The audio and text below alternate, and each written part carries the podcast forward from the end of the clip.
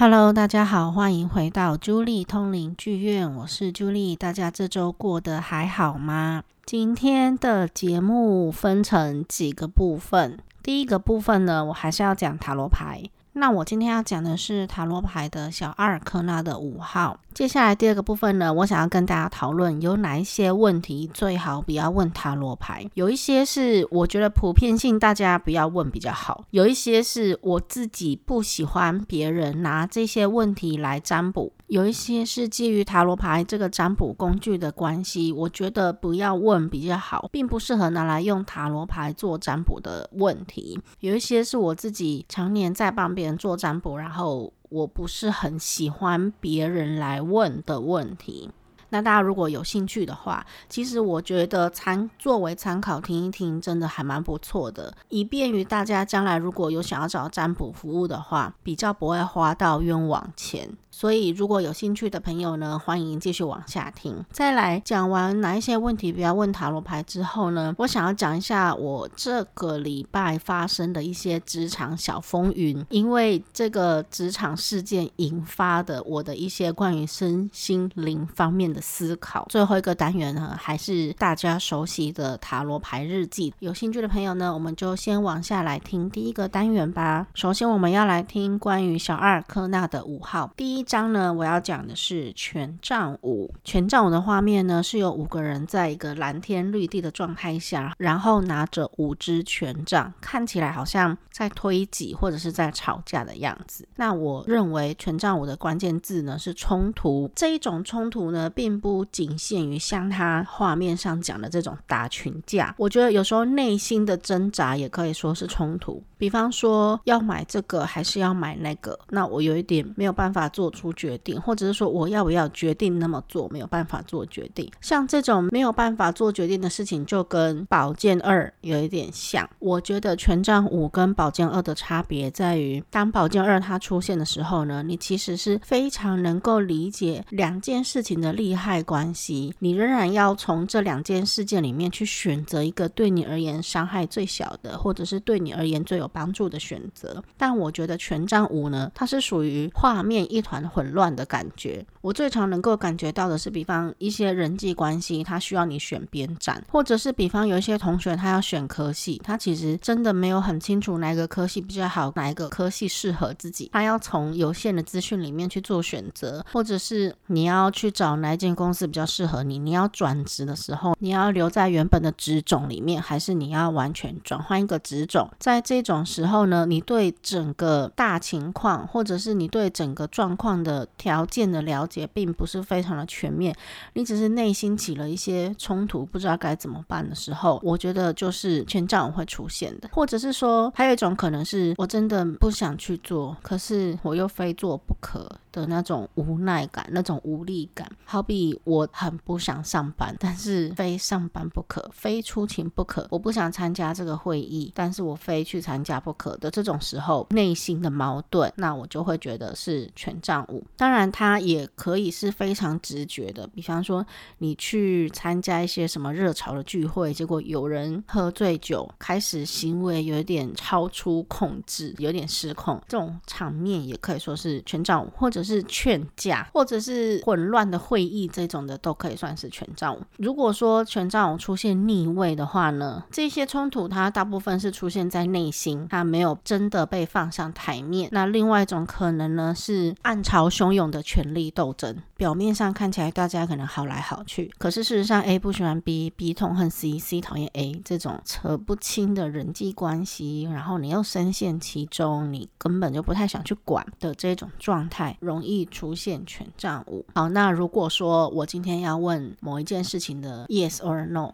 要或不要出现权杖五的话，基本上我会觉得状况需要再考虑考虑。偏向 no 去做的话，很有可能会让自己感到更混乱。如果是问 yes or no，然后出现权杖五，我就会觉得嗯，再看看吧，先以不要为答案。好，再来我们来看一下宝剑五。宝剑五的画面呢，感觉是一个阴天，画面上会有五支宝剑，有两支宝剑呢丢在地上，有三支宝剑被一个人拿在手上或者是抱在怀里。远处呢有两个人是背对着镜头的，那拿着宝剑，拿着三支宝剑那个人是有一点正对镜头，但是他并没有看着镜头的牌面。那我会觉得呢，宝剑五的关键字呢是失望，或者是自私，或者是争执。事实上，你要说争执的话，其实是比较偏权杖五的这种宝剑五呢，感觉像是争执过后的坚持己见。我已经吵完了，发现说哦，对方根本就讲不听啊，他不想理你。已经争吵完了，但是我决定我要照着我自己的做法去做，不理别人，微微的有一点一意孤行的感觉。那对方会想说啊，随便你的时候，就会出现宝剑五的牌。你看他一个人呢、他拿着那个宝剑有没有？他几乎把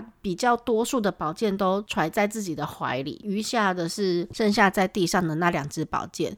很明显的画面中，其他两个背对着镜头的人也不想去管那个宝剑哦。看他们的身体的姿态啊，有一点像是可能是低头啜泣，或是觉得说摇头叹息。所以我会偏向说，抽到宝剑的时候，感觉是比方说对方让自己感到很失望，对对方感到很失望，觉得对方很自私，他把宝剑都留给自己一个人了，或者是呃多数的好处他都拿去了。不愿意去跟别人分享自己的技术或者知识，甚至有那么一点点背叛的味道。你可以明显看到，说手持着比较多宝剑的那个人啊，他在镜头的最前方嘛，然后他的脸看起来有点沾沾自喜。我对这张牌的牌意差不多就是这种微微的有点偏负面的，不太理周遭的人，选择走自己的路，但是并不是那种爱自己或者为自己活下去的意向，反倒不像像是哦自私的觉得自己应该要拥有全部，不愿意付出一丁点的意向。如果这张牌是倒牌的话，我会比较倾向是可能是因为这个自私导致没有很好的结果。或者是你其实心里有一些事情没有真正的说出来，可能造成对方的痛苦或负担，也或者是你认为别人没有把整件事情说出来，别人应该要尽的义务，他没有真的去尽，造成你的痛苦跟负担，都是宝剑五的意象。好，接下来我们来看一下钱币五。哦，那钱币五呢，其实是看起来有一点寒冷的一张牌。牌面上呢，有两个人走在雪地里，然后两个人看起来都微微的有一点窘困。比较前面的那个人呢，他明显脚受伤，然后拄着拐杖。背景呢，感觉应该是教堂吧，就是有彩绘玻璃的地方，然后那个玻璃上呢，画着五个钱币。大家觉得钱币五的关键字是什么？我觉得钱币五的关键字呢，就是窘困或者是贫穷。其实它有时候也会蛮直白的表示你是走在雪地里面，然后你鞋子不不舒服。其实他也曾经，我以前住在日本的时候呢，曾经也有一天抽到钱币五，然后那一天呢。也没有发生什么窘困或贫穷的事情，只是那天我走在雪地里，然后鞋子湿掉，非常非常冷，就跟这个意象很像。那那天我就抽到了这样子的牌，有可能是这么直白，但大多时候钱币五出现都是一些，比方说经济上周转不灵，或者是受伤，或者是我们之间是非常的没有交流的。那种时候，偶尔也会出现钱币五。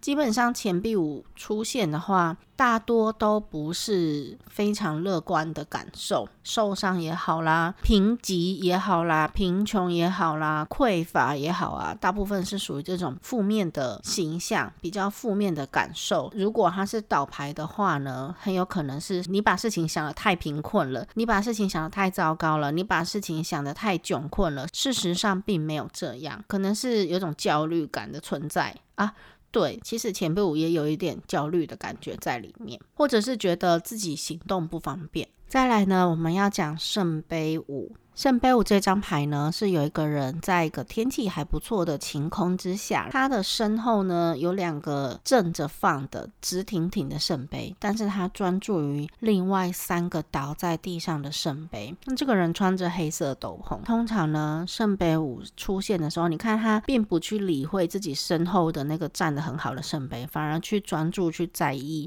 前面那三个倒掉的圣杯。圣杯五给我的感觉像是他只专注在某一件事情失败的部分，他只专注在不优秀的部分，好好的一个表演，然后从头到尾都很流畅。只是在最后的时候呢，有一个演员跌倒了，或者是唱破一两个音，那他就觉得说啊，这整个演唱会或者是这整个表演都很不完美，或者是说，嗯，有一场会议呢，你准备了非常精美的报告。从头到尾都不错，但是可能在最后有一些问题，你突然之间没有办法回答得上来，或者是因为资料准备的不够周全呢，你一时没有办法真正回答，那你就会觉得说啊，我搞砸了整个会议，搞砸了我的一天。事实上，其实前面百分之九十九都做得很好，但是你专注在那个你失败的部分。圣杯五呢，给我的感觉像是专注在你失去的部分，或者是专注在你失败的地方，你没有去看。整体其实还是有闪闪发光的地方，还是有成功的地方，值得你去注意，跟值得你你去称赞自己，给自己信心的。如果说在占卜的时候呢，抽到了圣杯五，我通常会建议对方先把眼前的失败放下，或者是先把身边这个不舒服的状况放下，或者是先把这个不值得你去在意的人放下。其实还有很多人爱你，你要应该要去看一些你身后那些站着。支持着你，在你身后支持着你，很漂亮的圣杯，他们依然在那里，然后也依然在你身边。如果是倒牌的话呢，我反而会觉得这个人他不是很活在当下，他一直都只注意在失去的部分，而且他不愿意去相信自己其实还是有做得好的地方。如果是在抽 yes or no 的问题的话，很明显的圣杯五绝对是 no 哦。我会觉得圣杯五的这个角色呢，他有一点暂时失去了判断的能力，毕竟。他只专注在自己不够好的部分，或者是状况对他不利的部分，却忘了一路走来其实还是有别的很好的地方，有点悲观啦。圣杯五是有点悲观的人。若是我们很常讲的那个一杯水只有一半，你是看到那盛满的半杯，还是空的的半杯的状况之下，圣杯五很明显的只是看到空的半杯。诶，刚才钱币五我有讲 yes or no 嘛？钱币五很明显，对不对？一定是 no。钱币五就算是倒牌，我也觉得是 no，觉得不要比较好。现在这个状况，要不嘛就是情报收集的不够多，要不嘛就是其实不太对自己不是很有利。宝剑五也是 no 哦，宝剑五呢是。它的关键是是失望啦、自私啦、争执这种，所以肯定也是 no。所以可以看到五号牌大部分都是 no。大部分呢，五这个数字呢，因为出现了比三、比二还要更多这么多的选项，所以人呢就开始变得有一点混乱。不管是感到匮乏也好，或者是专注在自己比较不足的地方，也或者是这一些五个选项势均力敌而导致的争执。其实五这个数字在塔罗牌里面呢，是属于真的是比较偏挫折或是失败的这种意象。那以上呢，就是今天的小阿卡纳五号牌的解释。好，接下来呢，我们要开始来讲说，呃，有哪一些问题不要问塔罗牌比较好。那我觉得这些这个内容啊，大家可以听看看。将来如果有机会要去找占卜的时候，如果避开这些问题啊，我觉得比较也不会给自己带来烦恼，然后也比较不会浪费钱。我自己在占卜在接客人的时候，都会在收费之前先问对方说，你要问什么样的题目。那如果说对方的题目是落在这一些范围里面。我就会告诉他说，可能我不适合接这个占卜，这样就请他去找别人，因为我不希望我已经收了对方的钱，结果我不得不占卜这些问题，我会觉得有点困扰。这些问题有哪一些呢？首先，我觉得所有能够问医生的问题都不要问塔罗牌，包括有没有怀孕，还有我这一胎是男的还是女的，肿瘤是恶性还是良性，我是不是胃有问题，任何在现现代医学上有办法去做诊断的问题呢，都不应该问塔罗牌。但我完全同意，心理会影响生理。当你可能情绪出现一些问题的时候，可能会导致你身上会有一些病痛。像我自己也会，如果我哪里不舒服，我第一个会去想的是，我是不是哪一边的情绪有问题？我是不是太过压抑我自己？我最近是不是太累？或是我会不会最近太过于执着些什么？我是不是某一方面忍气吞声了，对自己不好了？我也会去在生这个病的当下，我会去反省这些问题。但是那并不冲突，我也会去找医生这件事。我觉得，因为太过于相信宗教，而最后导致悲剧的故事，其实还蛮多的嘛。比方说《还愿》里面那个美心跟那个美心的爸爸，就是前阵子 Netflix 才上的那个咒，台湾的恐怖片，其实也是。诶，我这样没有爆雷吧？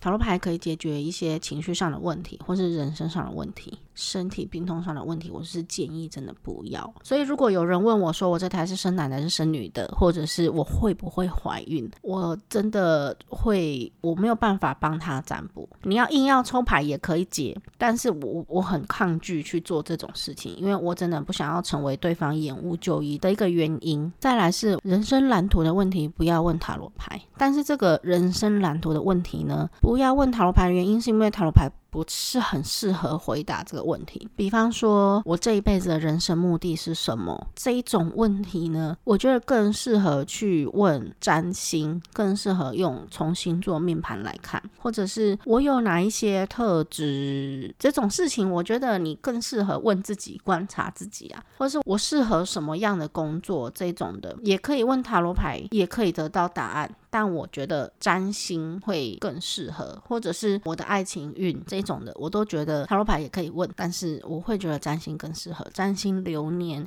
会更适合、更精准。你可以看你的人生整体是一个什么样的布局，你大多数的心是落在哪一些宫位，他们怎么样互相影响，可能带给你实质上在处理事情的时候会有怎么样的风格，可能会有怎么样的变化，导致这件事情会有什么。样的状态跟结果，这种呢比较宏观的问题，我觉得都没有很适合用塔罗牌发问。我觉得塔罗牌比较适合解决日常的烦恼，比方说我要送 A 礼物，那我要选一二三四的那一个，这种你就很难从占星里面看出来。我会觉得这种比较适合用塔罗牌来算。那也不见得是，就是一定是西洋的占星术啦。如果说有一些什么紫微斗数这些，因为我不是很了解东方的命理，那我觉得那方面如果说有了解的人，也可以去试看看。像我刚才讲的宏观的问题啊，比较适合用命盘来看，然后比较日常的、比较微观的问题呢，再来问塔罗牌。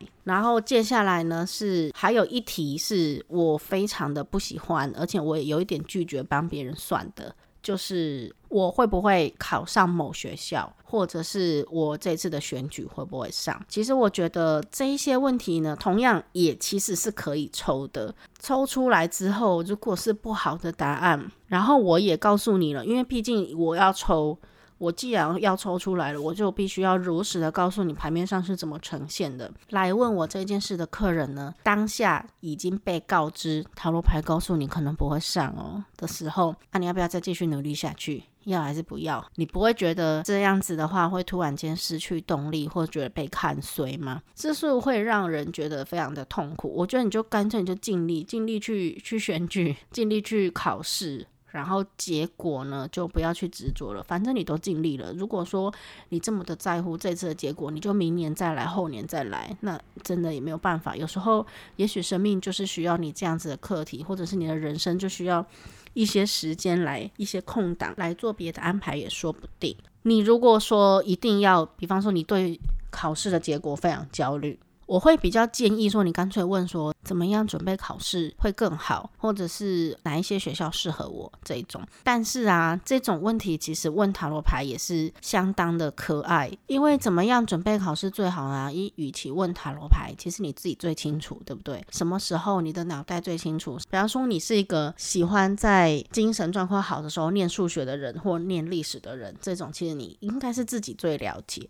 真的也是觉得说尽量不要啦。就是我觉得浪费钱。以上呢是我觉得，如果你打算拿这些问题来做占卜的话，最好再想一想的问题。主要是怕你浪费钱，跟就是时候还不到的时候，你知道答案其实是蛮困扰的。那还有呢，我觉得接下来呢是我要讲我自己不太喜欢的占卜风格，就是来问我塔罗牌的时候，有一些客人会有一些特色，我遇到的时候会觉得，嗯，怎么会啊？那那怎么办的那种客人？第一种呢，是他完全不相信占卜。大家会不会觉得很奇怪？但是真的有人完全不相信占卜，然后他还是来预约占卜了。你跟他讲每一件事情，他都会想要追根究底。如果是牌面上出现的资讯，我们当然是很乐意，也很必须的要说清楚。这一些人又有有时候伴随着另外一种行为，就是他什么都不跟你说。我会觉得塔罗牌占卜呢是。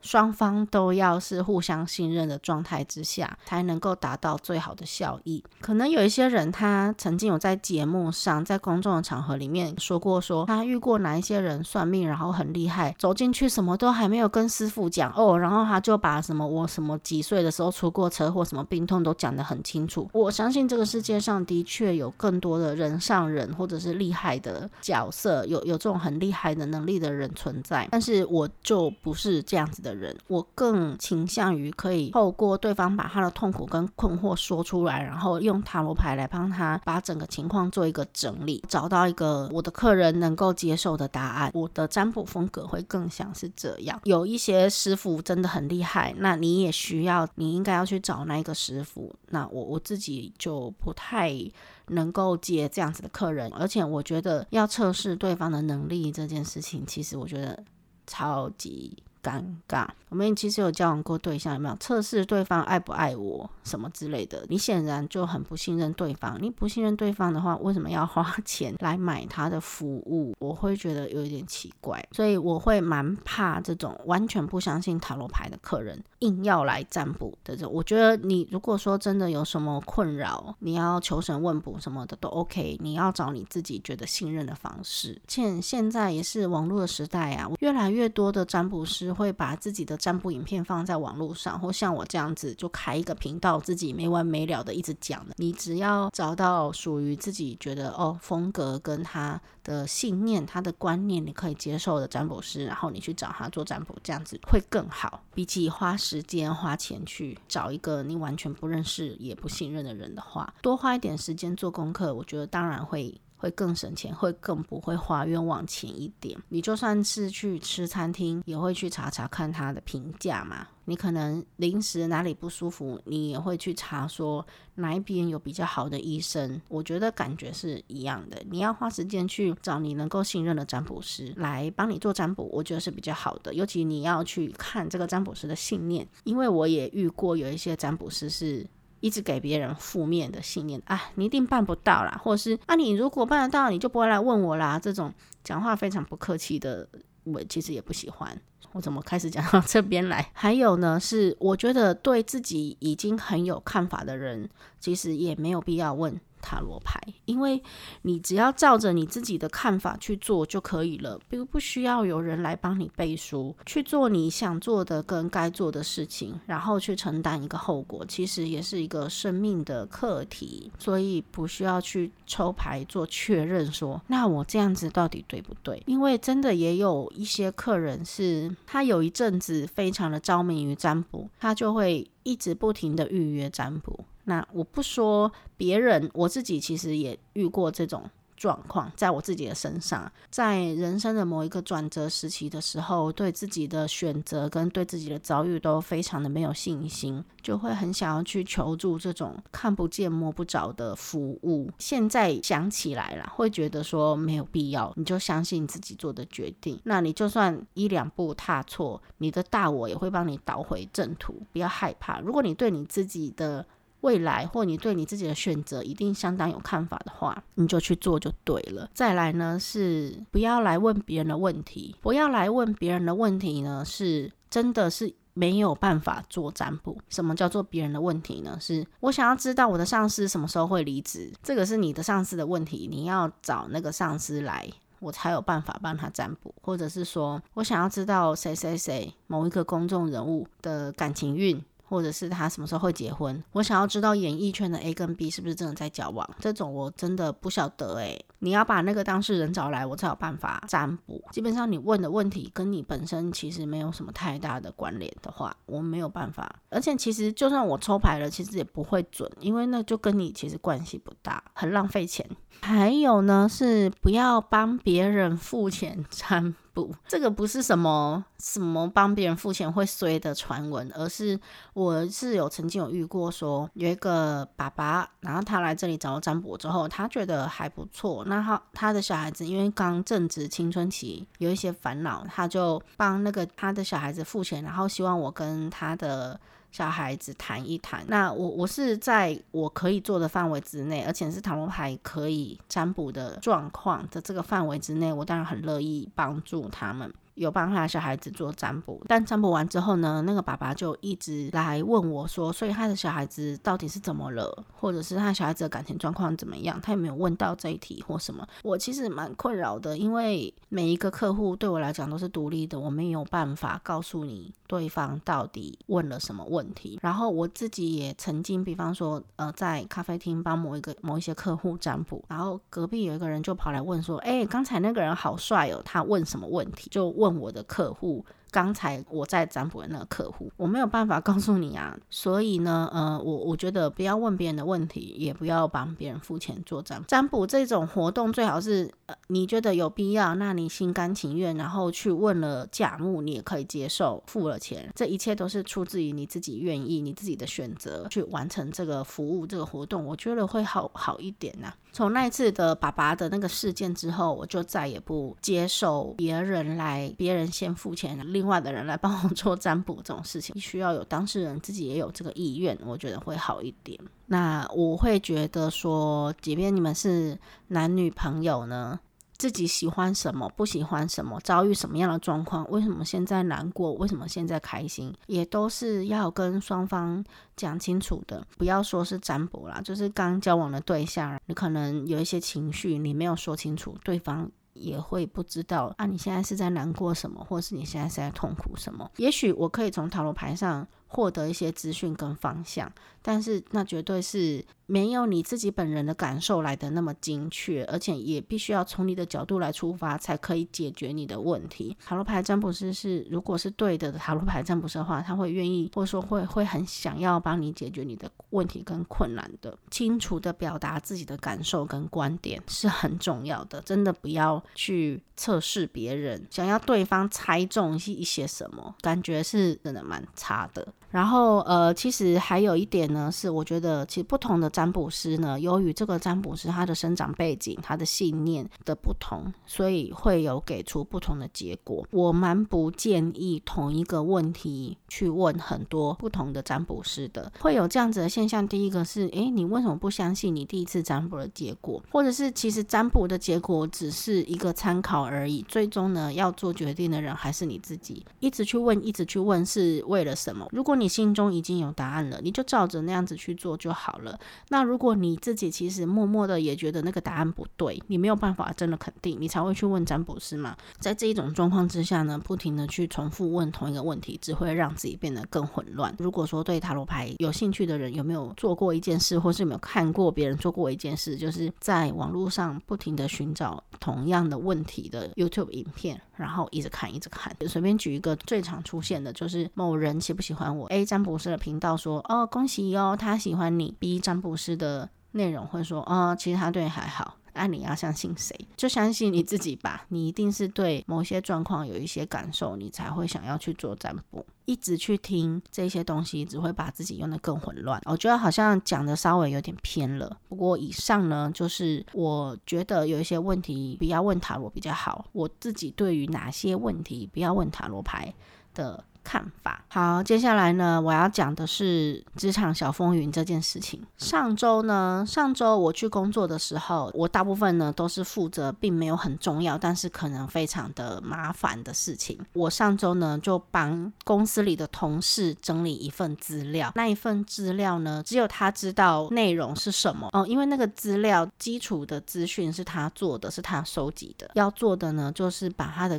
格式弄得清楚一点，弄得更好懂一点，符合公司开会需要用到的那个格式的那个状态。只是我在整理他的资讯的时候呢，发现他的档案有一些错误，我就想要去跟这个同事，暂时叫这个同事雷阵雨好了，午后雷阵雨的那个雷阵雨。因为我觉得他脾气来得很快，我就想要去问这个雷震宇同事。诶，你这个资料是不是哪一边有一点不太对劲？那我这个，因为他那个资料有不对劲的地方，所以我没有办法继续帮他把这个资料整理完。那我打工的这个地方呢，这个办公室里面有一个风气是，大家好像不是很喜欢直接去问当事人问题，他们很喜欢用公司里面的通讯软体问。一开始的时候呢，是先用通讯软体问他，然后这个雷震宇同事呢，他就坐在我的对面，正对面而已，不是我特立独行或者是社交恐惧，而是在这间办公室里面的风气，就真的，即便他坐在我旁边，他要问我问题，他们也都很习惯传讯息。那首先呢，我因为答案出了问题嘛，我就先用通讯软体问雷震宇同事说：“哎，你这个答案这样这样是不是有问题呢？”雷震宇同事都没有回答我。过了两三分钟。其实看不太出来他到底有没有在忙，无法分辨。那因为他是跟我是面对面的坐，然后中间当然是有电脑荧幕嘛，我没有办法看到他的电脑荧幕的内容是什么，没有办法判断他现在到底是超级忙还是怎么样。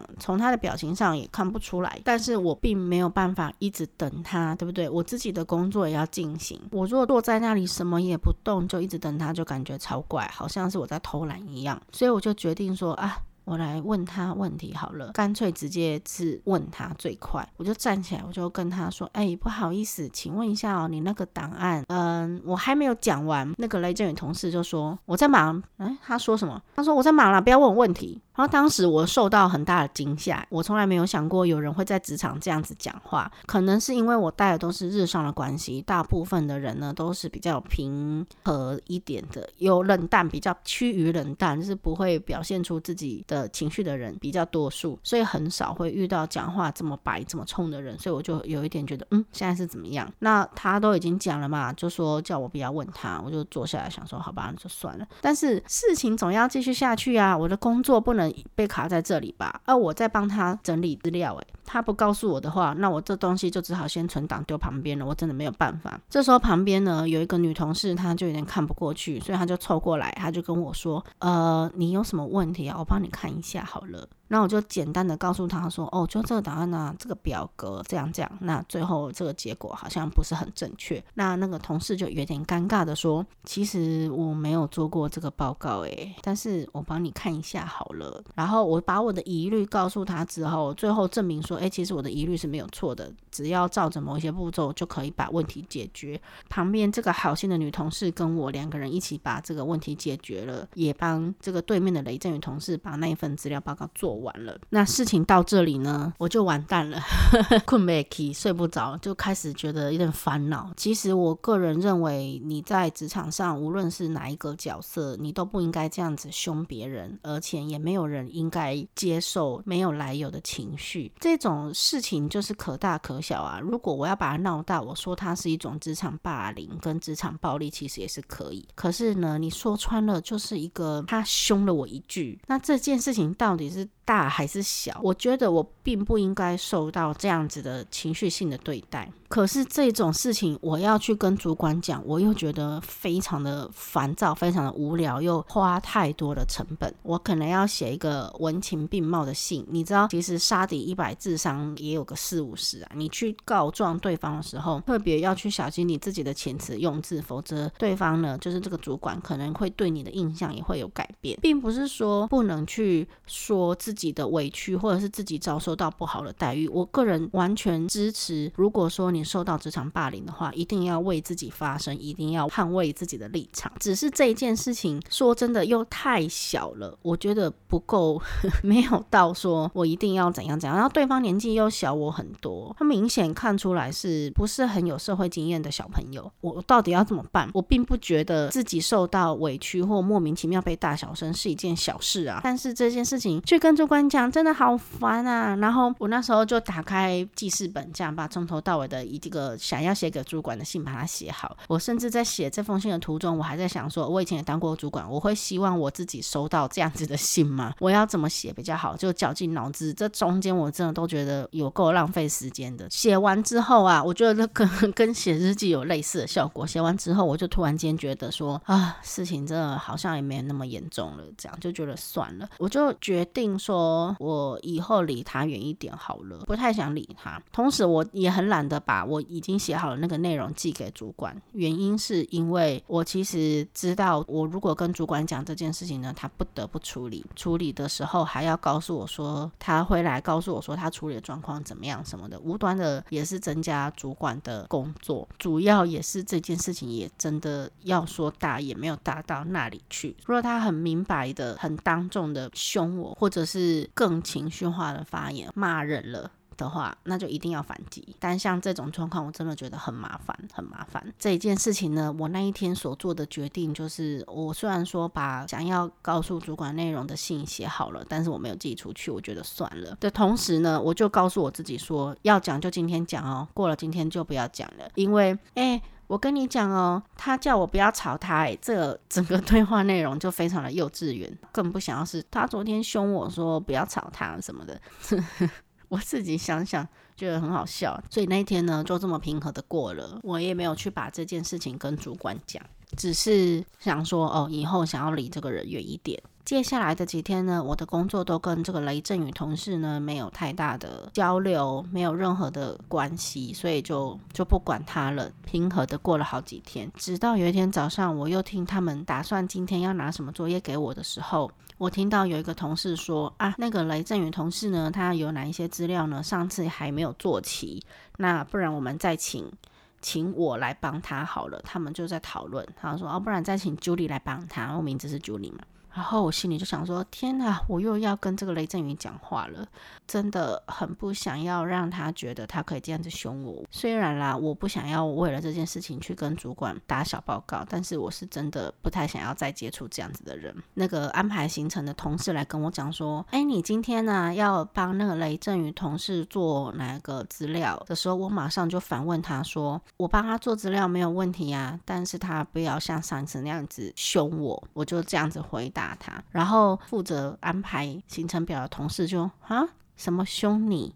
这样他就有点听不懂。那这个对话当然就被雷振宇同事听到了，因为我说他坐正对面嘛。他就很气急败坏的说：“我哪有凶你？”这样，然后我就想说：“哎，原来做过的事情还可以不承认，或者是他不觉得他那样口气很差，是不是？”我就又觉得有一点，我不知道该回答他什么。这样，呃，雷振宇同事这时候就自爆了，他说：“我只是口气比较大而已，我哪有凶你？”然后心里就想说：“哎呦，今天最佳干话呢？你说你只是口气比较大啊，你没有凶我啊？请问口气比较大跟凶我的差别是什么？”所以我当下也没有回答他什么，因为我就觉得他就是承认他自己那。一天做了什么事嘛？而且其实他也没有问我说我哪一天觉得自己被凶，他也没有这样问。他是直接这样反应的话，他明明就很清楚，他那一天这样子对我说话是非常不妥当的。最后呢，这个雷阵雨同事呢就说：“好啦好啦好啦，我跟你道歉嘛，对不起。”然后我就也没有回答他啦。安排行程表那个同事就说：“哦，反正的事情就是先先这样哦，这样就是告诉我说我今天要去帮他。”那其实我觉得，直到我说出说雷阵雨同事只要不要用那么凶的口气对我说话，我可以帮他。我说出这一句话之后，我就已经释怀了这整个过程。而且我有一点觉得很庆幸的是，我没有去跟主管报告这件事情。毕竟我其实并不想要为难雷阵雨同事，就像我讲的，我看得出来他年纪很小，而且也不怎么有职场经验，并不想要在背后戳他或捅他一刀什么。我这种事情我是完全不想做的，我只是想要让他知道说，不要用这种口气对我说话，应该说不要用这种口气对任何职场的人说话，这应该是基本的态度跟礼貌才对。他对别人怎么样我不知道，不要这样对我，因为我不喜欢这样。既然是在职场上，好声好气的讲话就好了，只要能够达到他不要再用那种口气对我讲话这个目的，我根本就不在乎他会不会被主管定，或是他工作做得好不好。我去那边就是把工作做好，就这样。而且我也不在乎本本来是谁的工作，我只是把我分内该做的事情做完。那事情到这一边呢，我就觉得说，OK，只要这个雷阵雨同事呢有感到微微的有一些心虚，他知道自己那一天其实讲话会让我觉得很不舒服，有达到这样的效果，我就觉得说 OK 了，那这个事情就结束了。所以后来我当然也有帮他把事情做完，而且呢，我也决定就是不要再去讲这件事情，就让它过去。在这个期间呢，我其实就会一直想说，有一些人，或者是我们小时候有遭遇过一些事情，它最后会成为我们的心理创伤。比方说，国中、国小的时候被霸凌啦，或者是被欺负啊，课本被拿走、乱涂乱画啊，这些，或者是有一些人，他是不经意的被自己的爸爸妈妈用言语霸凌。比方说，啊，你功课加败啊，你做下面代志好啊，就失望哎，你让我很失望或什么的，然后我们就会在心里记很久，然后成为一个内在的课题。我当时就在想说，为什么有一些事情、有一些情况，它会成为内在的课题，但有一些不会？我自己的看法，或者说经过这一个情境之后呢，我的感受是，当你知道你是有选择的时候啊，你比较不会受到伤害。也就是说，那一天呢，我是选择不去跟主管讲这件事情，因为我认为这件事情真的很小，选择不愿意当面跟他起冲突，因为我觉得没有必要，而且那也不是我的目的。我希望我可以自保，我希望我可以伸张我自己的正义，让别人不要这样子跟我说话。但是我没有要跟别人起冲突，这一切都是我的选择的时候呢，这件事情就不会成为我的心理阴影跟障碍。我觉得像我每个人都一样，从小到大或多或少都会有这样子的课题在心里嘛。大部分会造成这种心理阴影的，都是当下的自己觉得别无选择。我没有办法，我被人欺负，但是我只能忍气吞声的这种啊，我觉会特别的容易成为心理阴影。也不是从这一件事情才开始的，只是说我开始渐渐的了解这些灵性的课题、灵性的话题跟灵性成长的方式的时候，开始有这些觉知的时候，我就会一直去注意。当我遇到一些不好的状况的时候。我能不能其实是让自己有选择的？我要不要保护我自己？我要用什么方式保护自己？那我觉得每个人的课题都不一样。我当下是选择隐忍不发，但我觉得有一些人他可能会需要当下把事情说出来。我当下会选择隐忍不发的原因，是因为我从以前到现在所有的状况几乎都是我当下遇到了困难，我当下遇到了不平等的对待之后，我马上都会说出来，然后最后都会被我自己搞砸。我必须要说，我年轻的时候呢，处理这种。冲突，这些这种冲突就是权杖五。嗯，我年轻的时候处理这种冲突的手段也是非常的不明智啦，偏向偏向那种母羊座火象类型，直来直往的。我一旦觉得事情不对，我就坚持到底，而且会直马上站出来说，我觉得你这样做根本就不可行，然后完全不给别人台阶下。我以前的做法是这样，搞砸了很多事情。虽然到最后我都觉得我没有错，事实上也许也可能没错。那我家人都会跟我讲说，你这样子处理方式。就算你原本是有道理的，最后你都会变成理亏；或即便你是有道理的，别人也不会喜欢站在你这一边。所以我也是一直在尝试说，那到底怎么样做比较好？直到发生了这件事情，它是一个小事，但是我就会觉得说，哦，我有成长了，我没有一开始的时候就让别人觉得很难堪。也许我的立场，或也许我的做法就没有错的，可能也是要顾及说让别人好过一点。有时候也要想办法替别人思考，这完全就只。适用于我 我遇到的这一件事情上哦。如果说在听我 podcast 的听众呢，遇到一些很不合理的对待、霸凌，甚至是歧视的事情的话，我还是鼓励建议一定要替自己伸张自己的正义，因为我觉得这种事情你一旦放行一次，后面就会有无数次。这种事情是。我觉得不容许被发生。那以上呢，就是我的职场小风云所带来的一些灵性的灵性，这个要怎么讲？灵性的思考嘛，提供给大家。好，接下来呢，我要来讲本周所抽到的塔罗牌。周一十月三十一号的时候呢，我抽到了权杖皇后。那那一天呢，同样也是在讲工作的事情。我觉得我那天被分配到了很有把握的工作。那那个工作呢，也让我做了一整天。权杖皇后呢，就是你对某些事情，尤其是事业上的事情，你很有把握跟很有看法的时候，就会出现这张牌。那一天我的工作的心理状态的确是这样，那只是是一个有点无聊的工作，所以我觉得出现逆位是很合理的。接下来呢，是十一月一号。十一月一号周二那天呢，我抽中了国王的正位牌。那一天呢，我遇到了一个占卜的老客人。那这个老客人呢，我一直都觉得他是一个 蛮有趣的客人的。他会来问我占卜，但是他会在占卜的过程中一直跟我解释说，他其实没有那么信占卜，或者是他更倾向相信科学。虽然他有这样子的表达自己这样子的立场啊，但是反正他来问我了嘛，他也抽牌了，我还还是会帮他解牌。只是那一天真的很国王正位，大家知道国王的牌面长什么样子吗？就是有一个人，有一个男性，有一点年纪的男性坐在自己的宝座上，然后脸有点臭的那个样子。我觉得那天就是我的心理状态。我可能有更多的事情想要。跟他传达，想要告诉他，但是他一直告诉我说他不相信占卜，其实他没有那么信塔罗的时候，我很难把我自己真正想要告诉他的占卜的结果真的传达给他，因为我一讲他就说没有啊，我其实没有那么相信占卜，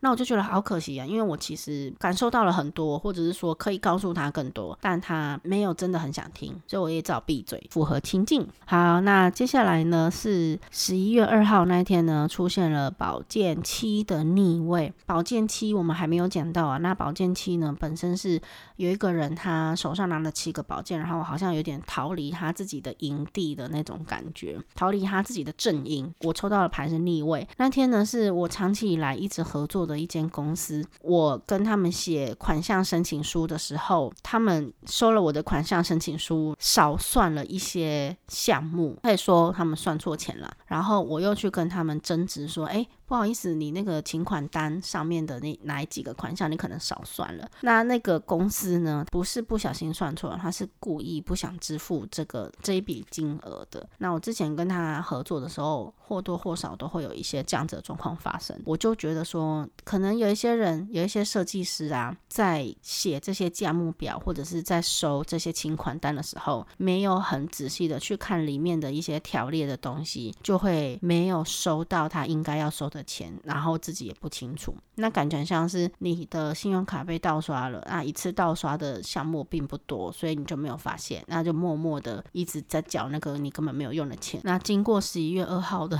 这张保健期之后，我以后真的没有很想要再跟这间公司合作，因为毕竟本来商业合作就是诚信至上嘛，你两间公司，不管是你公司对公司还是公司对个人，都是互相要有互信的这个基础在。要不然就真的很难做下去。我自己是问心无愧的啦，就是做多少就是应该要拿多少，不应该要随便的把自己很贱价的让出去。抽中宝剑七，我觉得很合理，因为我觉得对方不诚实，呃，有逆位嘛，隐性的，对方默默的在价目表上不诚实了，但是被我发现了。这样，那一天十一月二号出现出现这张牌，我觉得挺合理的。接下来呢是十一月三号，十一月三号呢出现了宝剑十，宝剑十是一张很可怕的牌，就是有一个人身上插着十支宝剑，然后倒在地上。那一天呢，就是我跟雷震宇同事，我反击雷震宇同事的那一天，所以我觉得出现宝剑十是很合理的。这个宝剑十的心情呢，一个人被完全被宝剑插满，像刺猬一样倒在地上的那种痛苦感觉，有点像是我听到那个安排行程表的同事说：“诶，你今天要去跟雷震宇同事合作的时候，我就是一个眼神死的状态。”我就哦，我不想跟这个人工作，因为他态度很差的时候，